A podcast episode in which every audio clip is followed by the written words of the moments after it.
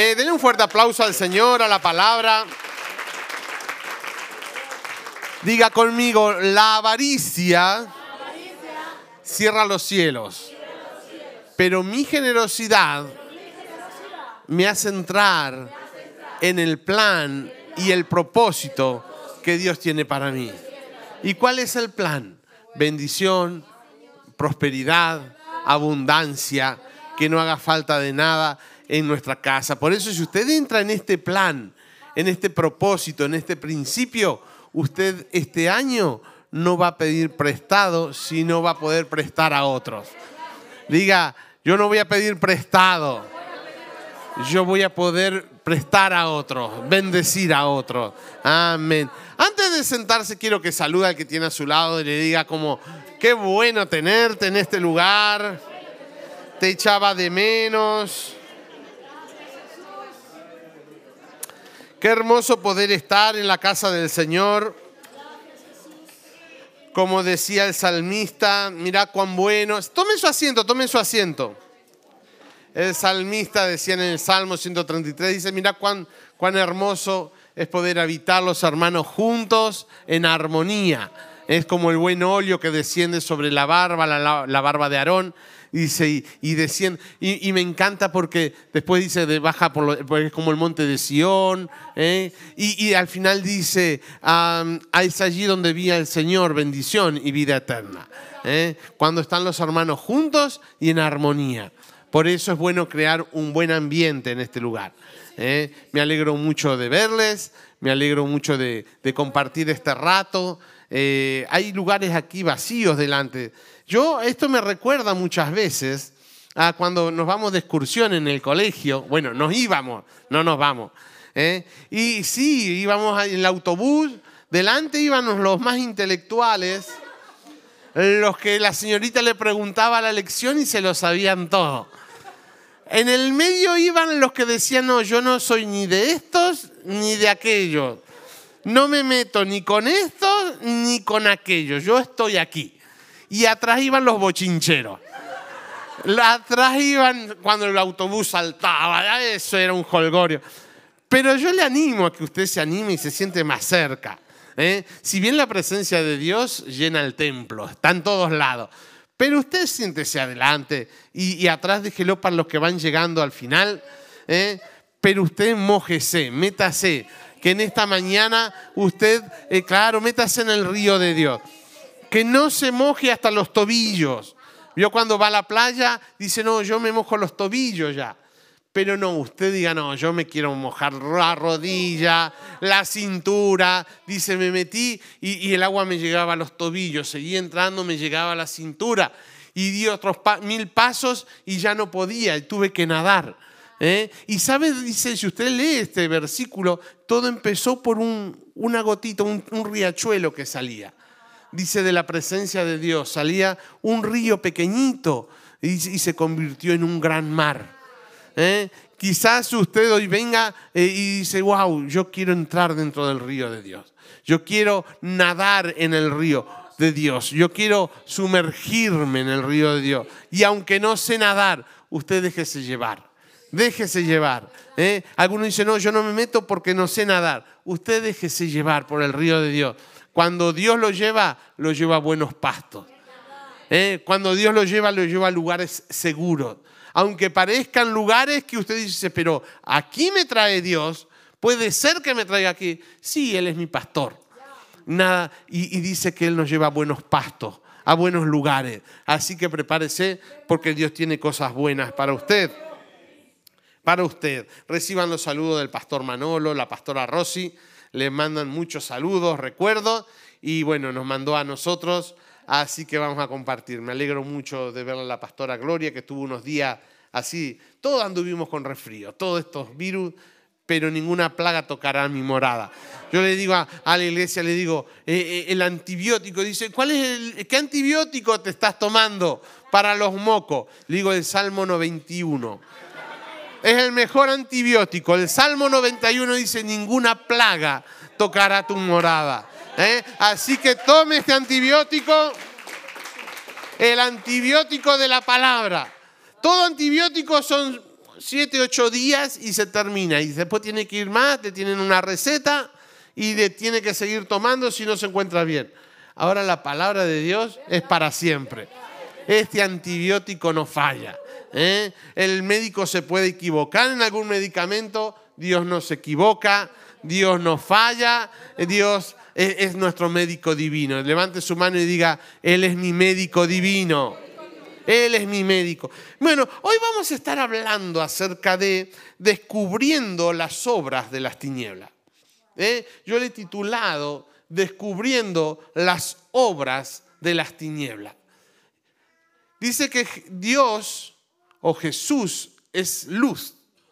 Ahora cuando Jesús habla del mundo y del príncipe de este mundo, eh, habla, se refiere a las tinieblas. Entonces las tinieblas, ¿por quién están gobernados? Por el enemigo, por Satanás.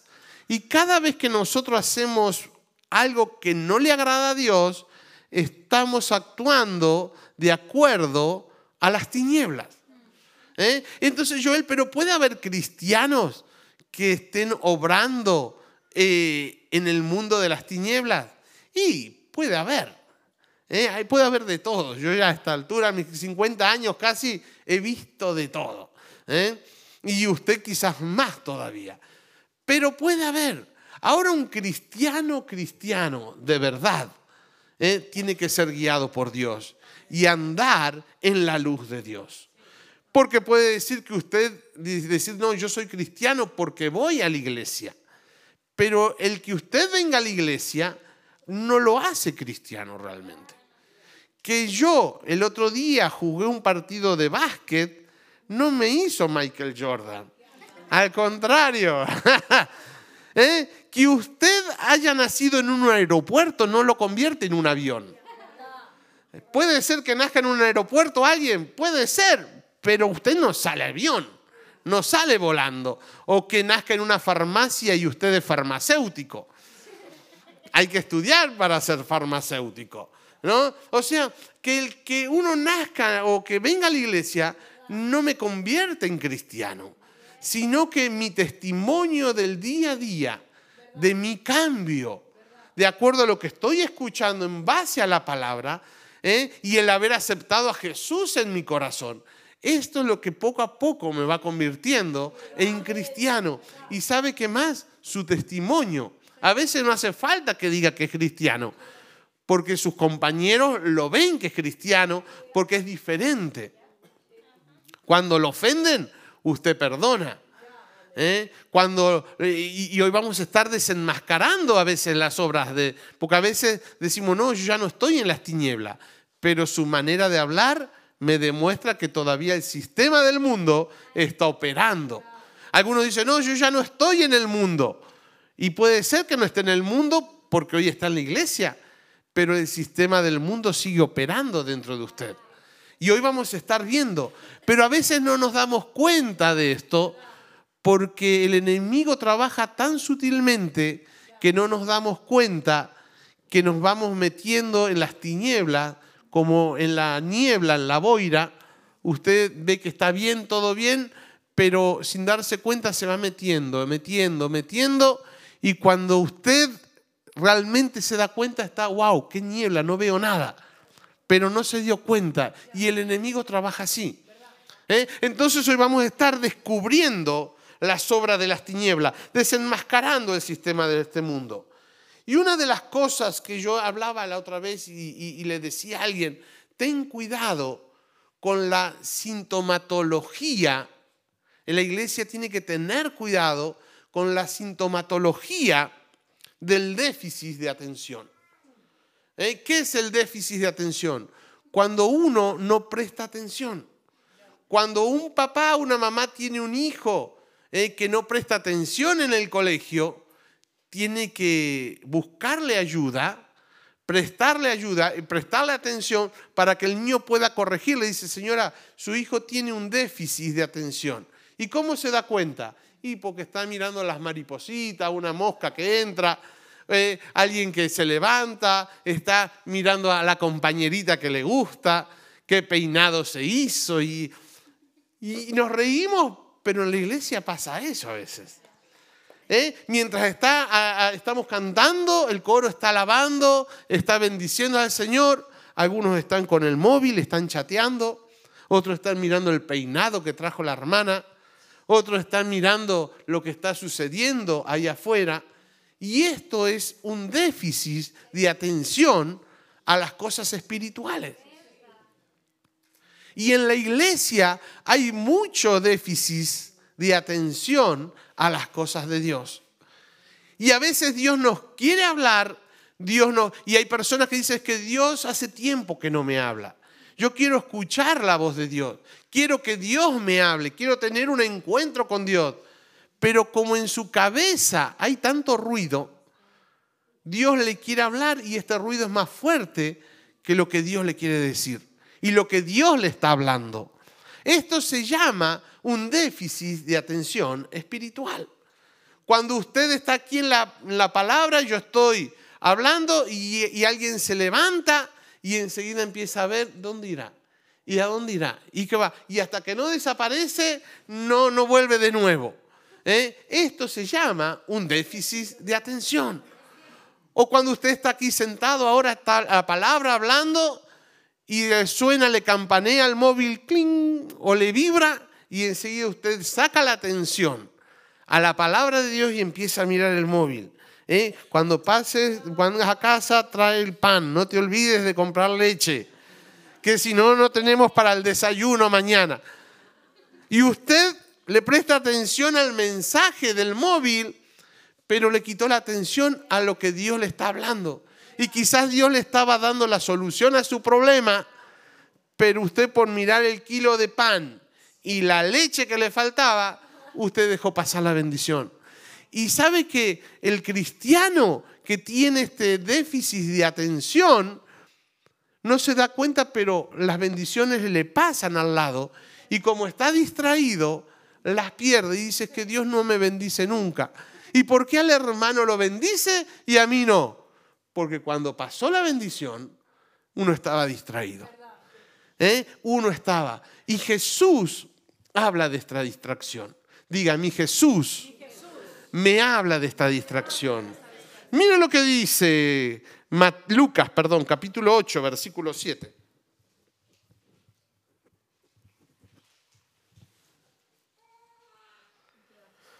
Por eso tenemos que tener mucho cuidado de este déficit de atención, de estos ruidos que hay en nuestra mente, que no nos dejan oír la voz de Dios, que no nos dejan oír la palabra de Dios, lo que Dios está hablando. Mire lo que dice, Jesús está hablando aquí de la semilla. ¿eh? Dice, otra parte cayó sobre la piedra y nacida se secó porque no tenía raíces. El 7, el 7, perdón. El 7, sí. ¿Eh? Eh, lo leemos, sí. Aquí, Lucas 7. A ver, perdón, yo lo habré pasado mal. ¿Eh? Lucas 8, 7. Mire. Lucas 8, 7 dice, otra parte cayó entre espinos y los espinos que nacieron juntamente con ella la ahogaron. Las distracciones son como espinos. Las distracciones son como espinos que ahogan la palabra. ¿eh? Ahogan la palabra. Por eso tenemos que tener mucho cuidado con las distracciones. ¿eh? Mm, usted tiene que centrar. Muchas veces vivimos enfocados en muchas cosas.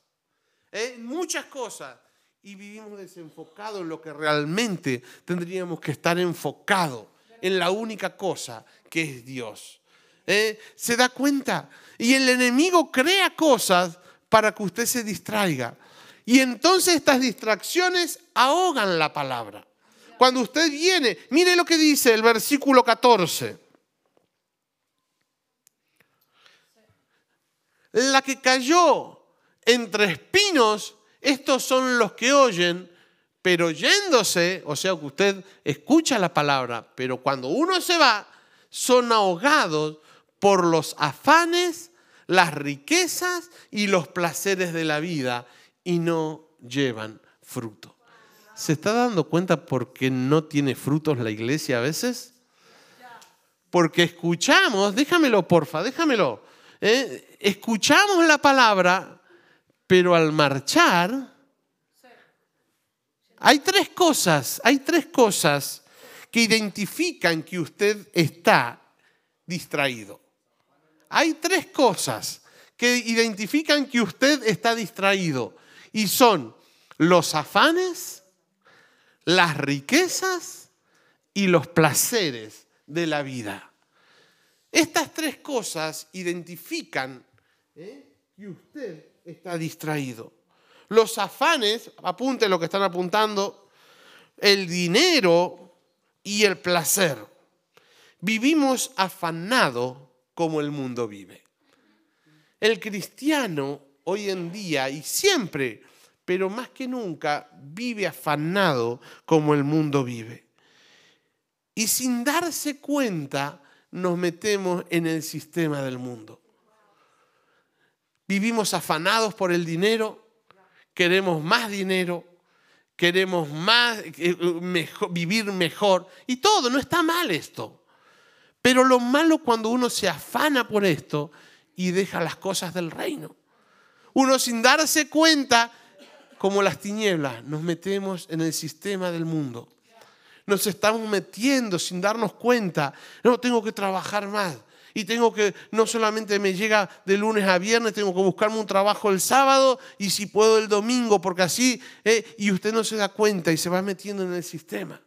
Y Jesús dijo, los afanes, vivimos afanados.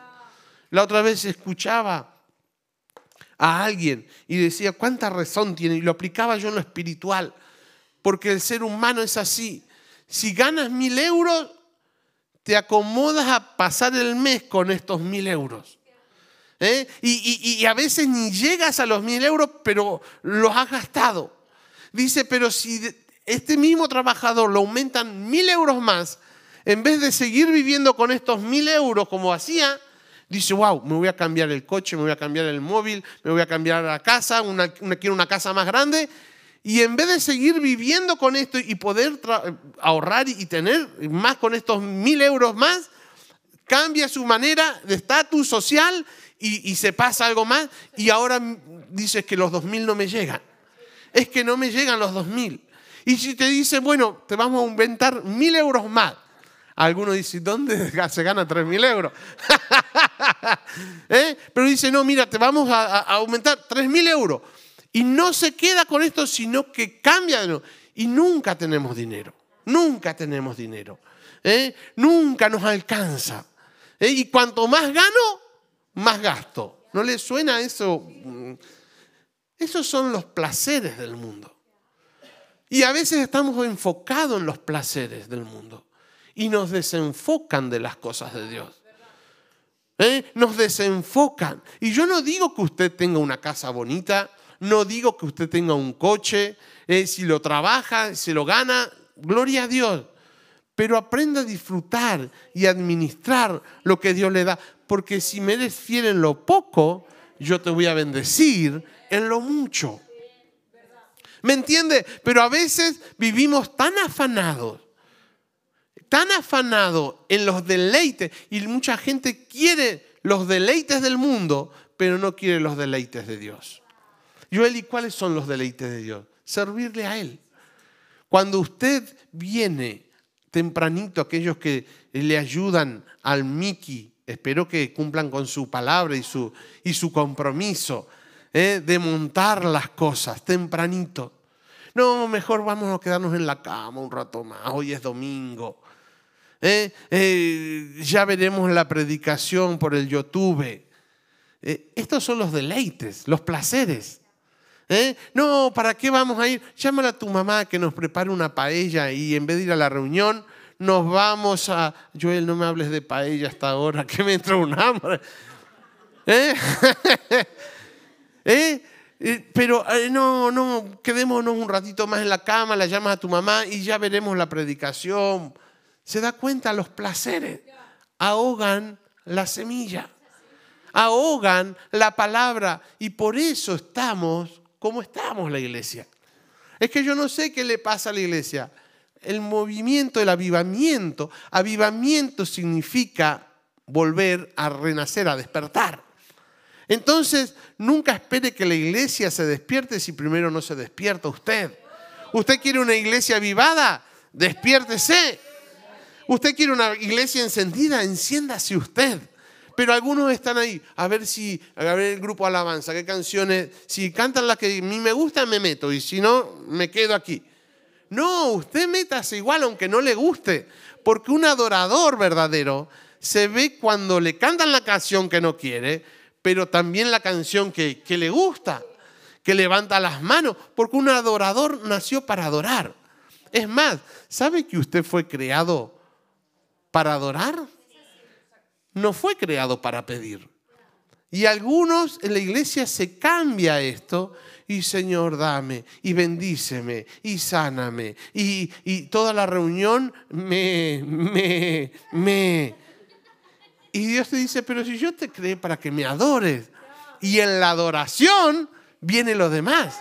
Por eso David decía, wow, yo me alegré con los que me decían a la casa de... Mi corazón saltó de alegría y David decía, a mí no me importa si me ponen en la puerta como portero, porque yo sé que al entrar en la puerta mi milagro viene. Al entrar, al pisar la puerta, ahí está mi milagro. Ahí está la respuesta que yo ando buscando. En la puerta yo encuentro todo. Ya no le digo en el atrio, por eso yo le digo, siéntese más adelante. Pero David dice, no, yo aunque sea de portero me conformo, porque yo sé que ahí está la presencia de Dios. ¿Eh? y prefiero un día en tus atrios que mil fuera de ellos. Este es el deseo del cristiano. Entonces, esto, cuando usted entiende esto, ¿eh? la otra vez yo le hablaba, David le entendió esto y que Dios estaba con él y que Dios era su roca, era su fortaleza. Y pasando el problema que pueda estar, él le daba gloria a Dios, él levantaba su, su confianza. Es más, las pruebas no lo bajoneaban, sino que lo fortalecían en Dios. ¿Eh? Entonces, cuando usted entiende esto, Dios lo ve y usted se convierte en un VIP de Dios. VIP significa una persona de trato especial. Usted pasa a tener un trato especial por Dios. ¿eh? Pero cuando usted entiende esto, pero si usted viene y dice, ay, qué mal que estoy, ay, ay, eh, no sé si Dios podrá hacer algo, o, estoy aquí porque ya no tengo ni a dónde ir, ¿eh? y, y Dios ahí dice, wow, dice, sí que me necesitas, pero no con esta actitud. Tienes que cambiar tu actitud. Y cuando cambies tu actitud y sepas quién soy yo y aprendas a confiar en mí, entonces vas a ver mi poder. ¿Me entiendes? Porque Dios no, no obra por lástima, por las lágrimas. Las lágrimas no lo mueven a Dios. Lo que mueve a Dios es su fe. Su fe. Y decir, Señor, yo confío en ti. Yo sé que tú estás conmigo. Y este problema, esta batalla no me va a vencer, sino que me va a fortalecer. Y me voy a hacer más fuerte en ti. Y mi fe va a crecer. ¿Eh? me voy a fortalecer y de esta voy a salir ¿eh? victorioso porque tú estás conmigo. Esta es la actitud. ¿eh? Y entonces usted dice, ah, caerán a mi lado mil, diez mil a mi diestra, pero a mí no me van a llegar. Pueden levantarse pestes, lo que sea, y me quieran tocar, pero como yo tengo la sangre de Cristo, el ADN de Cristo, esto no va a, ganarme.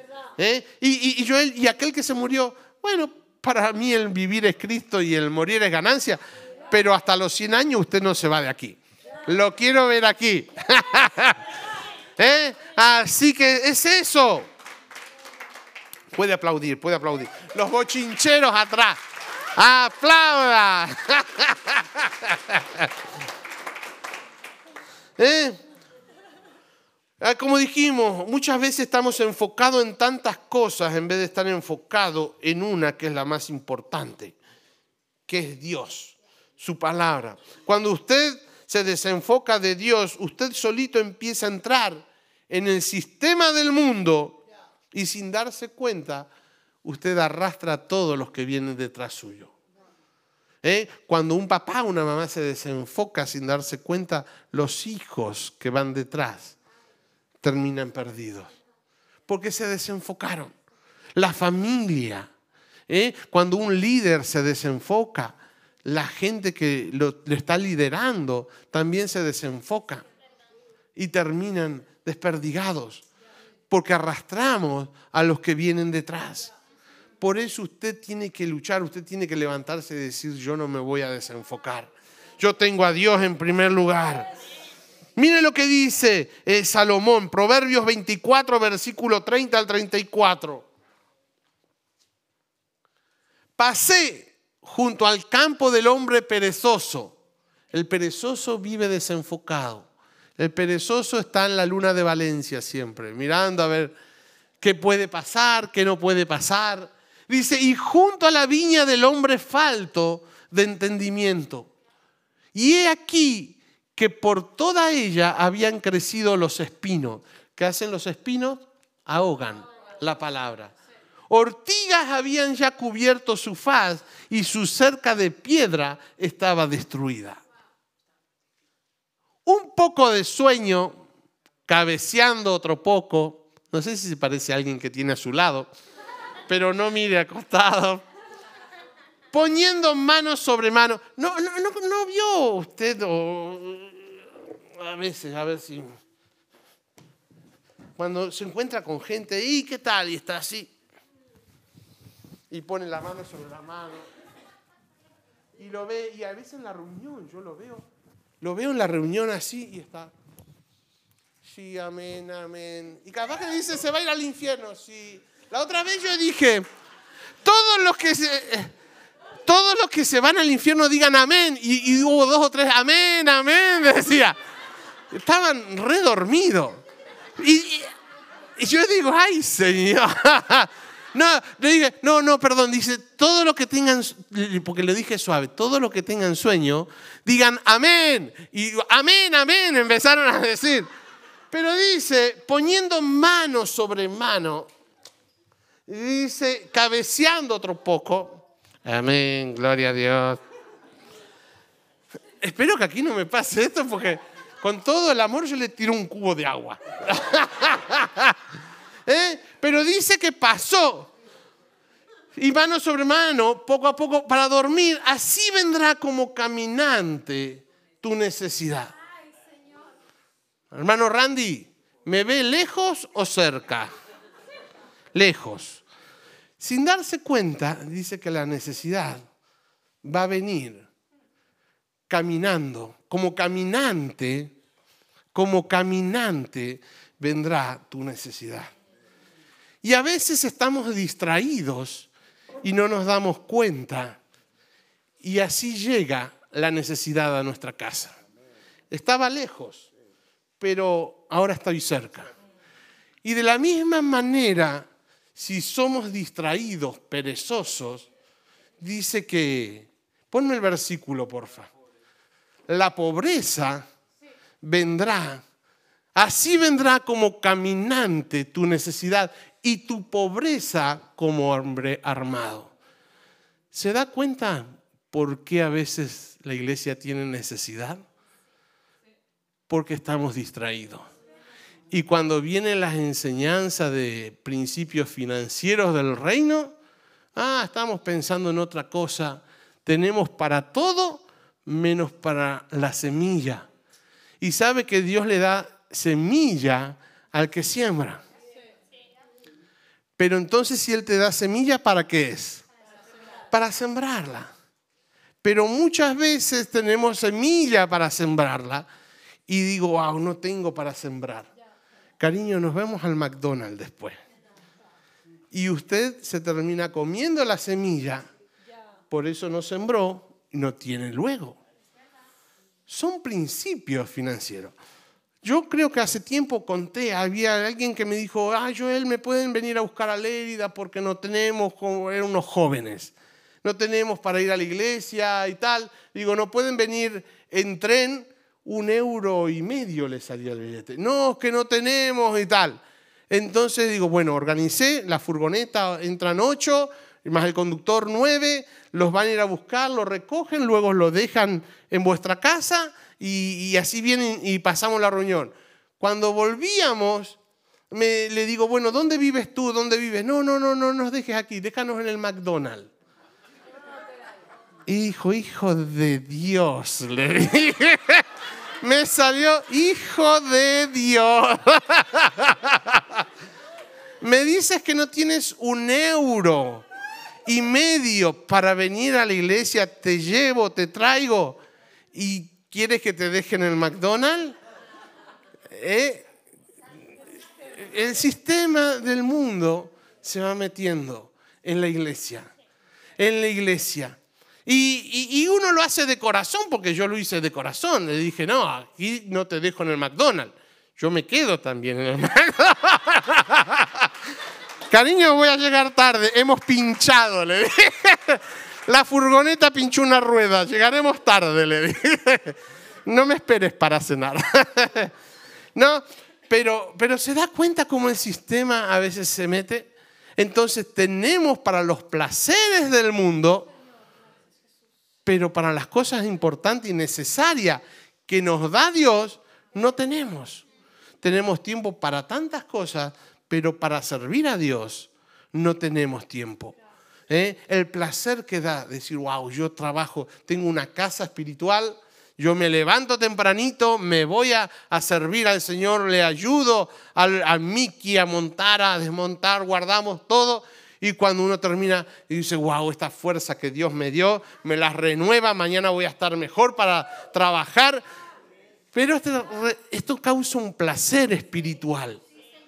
Pero por eso como muchos que tienen unos brazotes y pueden hacer esto, no lo hacen, andan deprimidos, andan bajoneados, andan aburridos, andan como eh, este dice, pasé y la vi y estaba todo destruido. Esto es lo que hace la distracción. ¿eh? Esto es lo que hace la distracción. Y, vamos a ir terminando. El mundo digital se está convirtiendo en una distracción y está acabando con las neuronas cristianas. El mundo digital, la tecnología, la otra vez hablamos, los medios de comunicación. Ah, yo a veces no entiendo, la otra vez hicimos un juego con los jóvenes. Antes eh, eh, yo estaba en el instituto bíblico y si usted cada día no se aprendía un versículo de memoria, y a veces hasta un libro entero nos teníamos que aprender, no comía. O sea, antes de entrar estaba el profesor en la puerta, estaba la mesa puesta y usted tenía que decir un versículo o dos versículos de memoria y no uno fácil, porque si no, no comía. Entonces yo me aprendí la Biblia entera, mira cómo.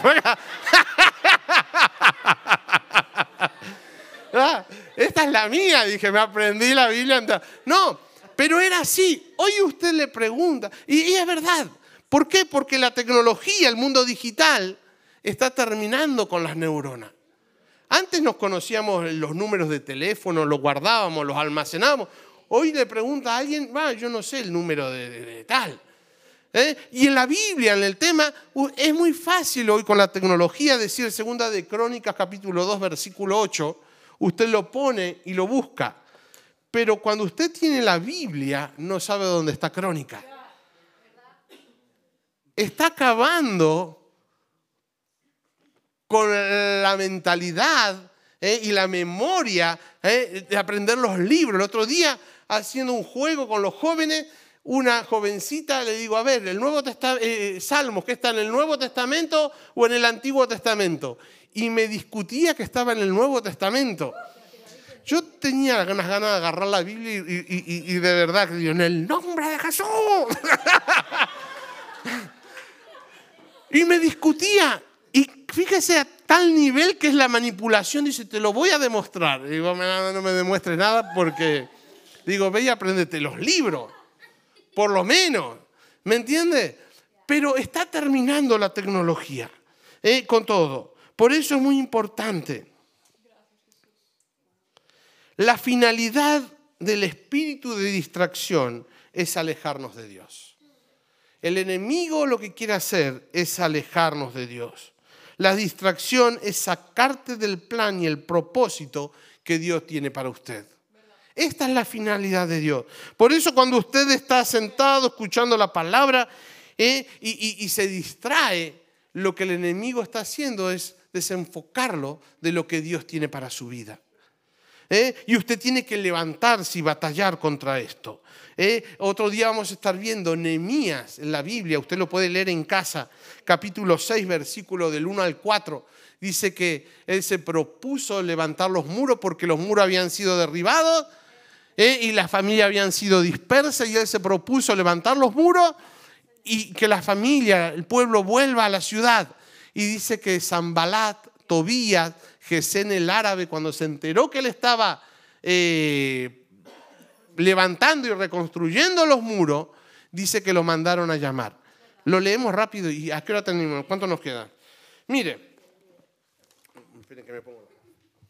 Dice, cuando lo oyeron, eh, Nehemías capítulo 6, versículo 1, dice, cuando lo oyeron Zambalat y Tobías y Gesén el árabe y los demás de nuestros enemigos, que yo había edificado el muro y que no quedaba en él portillo, aunque hasta el tiempo no había puesto las hojas en las puertas, Zambalat y Gesén enviaron a decirme, ven y reunámonos en una de las aldeas en el campo de Ono, mas ellos habían pensado hacerme mal. Y les envié mensajero diciendo, yo hago una gran, diga, yo hago una gran obra. Dígale que tiene a su lado, yo hago una gran obra. No me distraigas. Y no puedo ir porque cesaría la obra dejándola yo para ir a vosotros. Y enviaron a mí con el mismo asunto, ¿cuántas veces? Cuatro veces. ¿Se da cuenta que la distracción es insistente? Es insistente. ¿eh? Y yo le respondí de la misma manera. ¿Eh? Entonces Zambalat envió a mí, su criado, su más allegado, ¿eh? su jefe de hombres, a decir para mí por quinta vez, con una carta abierta, ya no era un mensaje, sino con una carta en el cual estaba escrito, se ha oído entre las naciones y Jesmú le dice que tú y los judíos pensáis rebelaros y por eso, bueno, que edificas el muro con la mira según estas palabras de ser tú el rey. Nada, tontería. ¿Eh? Pero el enemigo siempre va a venir, y más cuando usted quiera servir a Dios, él va a poner distracciones. Cuando usted toma una decisión de servirle a Dios, Él más lo va a distraer. Pero usted ahí tiene que plantarse firme. ¿eh? Y mire, para ir ya terminando, de cómo saber que el sistema del mundo está operando. ¿eh? Y el sistema del mundo quiere hacer distraernos porque así trabaja el sistema. Por eso muchos de los cristianos ya no están en el mundo, pero el sistema está en ellos. Quizás usted dice, yo no estoy en el mundo, pero el sistema sigue en usted todavía. Insiste en usted. Y le voy a demostrar cómo. Su forma de vestir muchas veces me demuestra que usted está en el sistema del mundo. Cuando llega el veranito, yo le digo a las chicas y se ponen esos bikinis que a veces ni nos dejan a los hombres el sentido de la imaginación cristiana, ¿eh? me demuestra que el sistema está del mundo está en ellos. Y tanto los hombres también. ¿eh? tu manera de hablar, tu manera de tratar a la gente, tu manera de, de los chistes que uno cuenta. Tenemos capacidad para recordar los chistes eh, subiditos de tono, pero no para recordar un versículo bíblico. Esto me demuestra que el sistema está dentro suyo. Lo que publican en las redes sociales habla de lo que está, que está en el sistema del mundo. Hay gente que no publica nada de Dios, pero publica todo del mundo. Entonces esto me habla que el sistema no ha salido de usted. Entonces la cosa no es salir del mundo, sino que el sistema salga dentro nuestro. El problema no es que estemos en el mundo, el problema es que el sistema no entre dentro nuestro. Y voy a terminar con Juan 17, Jesús hablando, 15 y 18. Mire lo que dice Jesús. Usted puede apuntar también en casa Juan 15, 19, primera de Juan 2, 17 Dice, si fuerais del mundo, el mundo amaría lo suyo. Pero porque no sois del mundo, antes yo os elegí del mundo, por eso el mundo os aborrece. Estáis en el mundo, pero no sois del mundo. ¿Eh? Estáis en el mundo, pero no pertenecemos al mundo. El sistema del mundo tiene que salir de nosotros. Las distracciones tienen que salir de nosotros. Tenemos que fijarnos, puestos los ojos en Jesús, el autor y el consumador de nuestra fe. Él es lo más importante. Cuando lo ponemos a Él y enfocamos todos nuestros sentidos a Él, las demás cosas no serán añadidas. Pero muchas veces vivimos enfocados en las añadiduras y le damos la espalda a lo que nos dan las añadiduras. Cuando Pedro se enfocó en Jesús, él lo hizo por su fuerza, pescó toda la noche y las añadiduras no vinieron. Pero cuando se puso, se enfocó en Jesús y obedeció a Jesús, las añadiduras no podía. Tuvo que pedir ayuda para sacar los peces. De esta misma manera, usted deje de enfocarse en las añadiduras, en los placeres, en el dinero, en los afanes y ponga a Jesús, a Dios en primer lugar y va a ver cómo su vida daba un cambio tremendo. Levántese, levántese en esta tarde, en esta tarde, ¿eh? ya son las 12 y 24, ya es tarde, ¿eh? ya estamos en la tarde. Lo digo así porque mi mujer dice es la mañana, no, ya las 12 ya es la tarde. ¿eh? Pero que decirle, Señor, perdóname.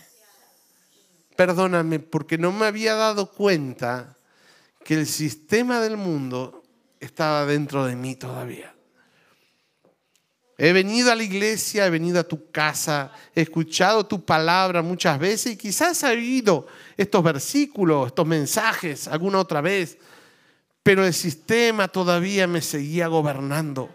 Pero en esta tarde yo tomo la decisión de romper con este sistema, de entregarme a ti por completo y que tú seas mi Señor, mi Salvador, que tú seas lo primero en mi vida.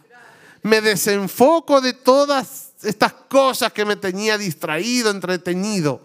Y en esta mañana, en esta tarde, yo me enfoco en ti, Señor. Tú eres lo más importante, tú eres lo principal, tú eres, Señor, realmente a quien yo entrego mi vida por completo, Señor. Gracias te doy.